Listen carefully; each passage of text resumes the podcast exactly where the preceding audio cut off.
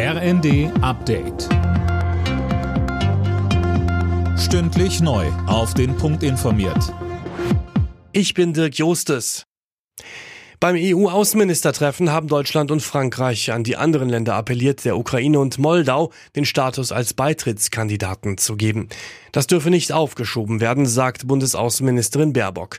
Die Entscheidung soll Ende der Woche beim EU-Gipfel fallen. CSU-Chef Söder fordert von der Bundesregierung ein Konzept, wie sie die Energieversorgung in den nächsten Jahren sicherstellen will. Bisher sei da nur Stückwerk gekommen.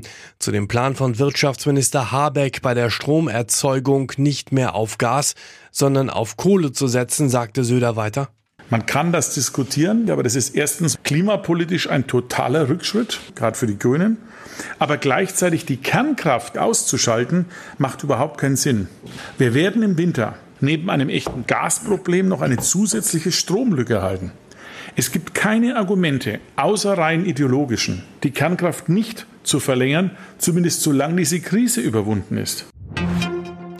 Obwohl Wirtschaftsminister Habeck vorerst verstärkt auf Kohlekraft setzt, um die fehlenden russischen Gaslieferungen zu ersetzen, hält er am Kohleausstieg bis 2030 fest. Das hat ein Sprecher klargestellt.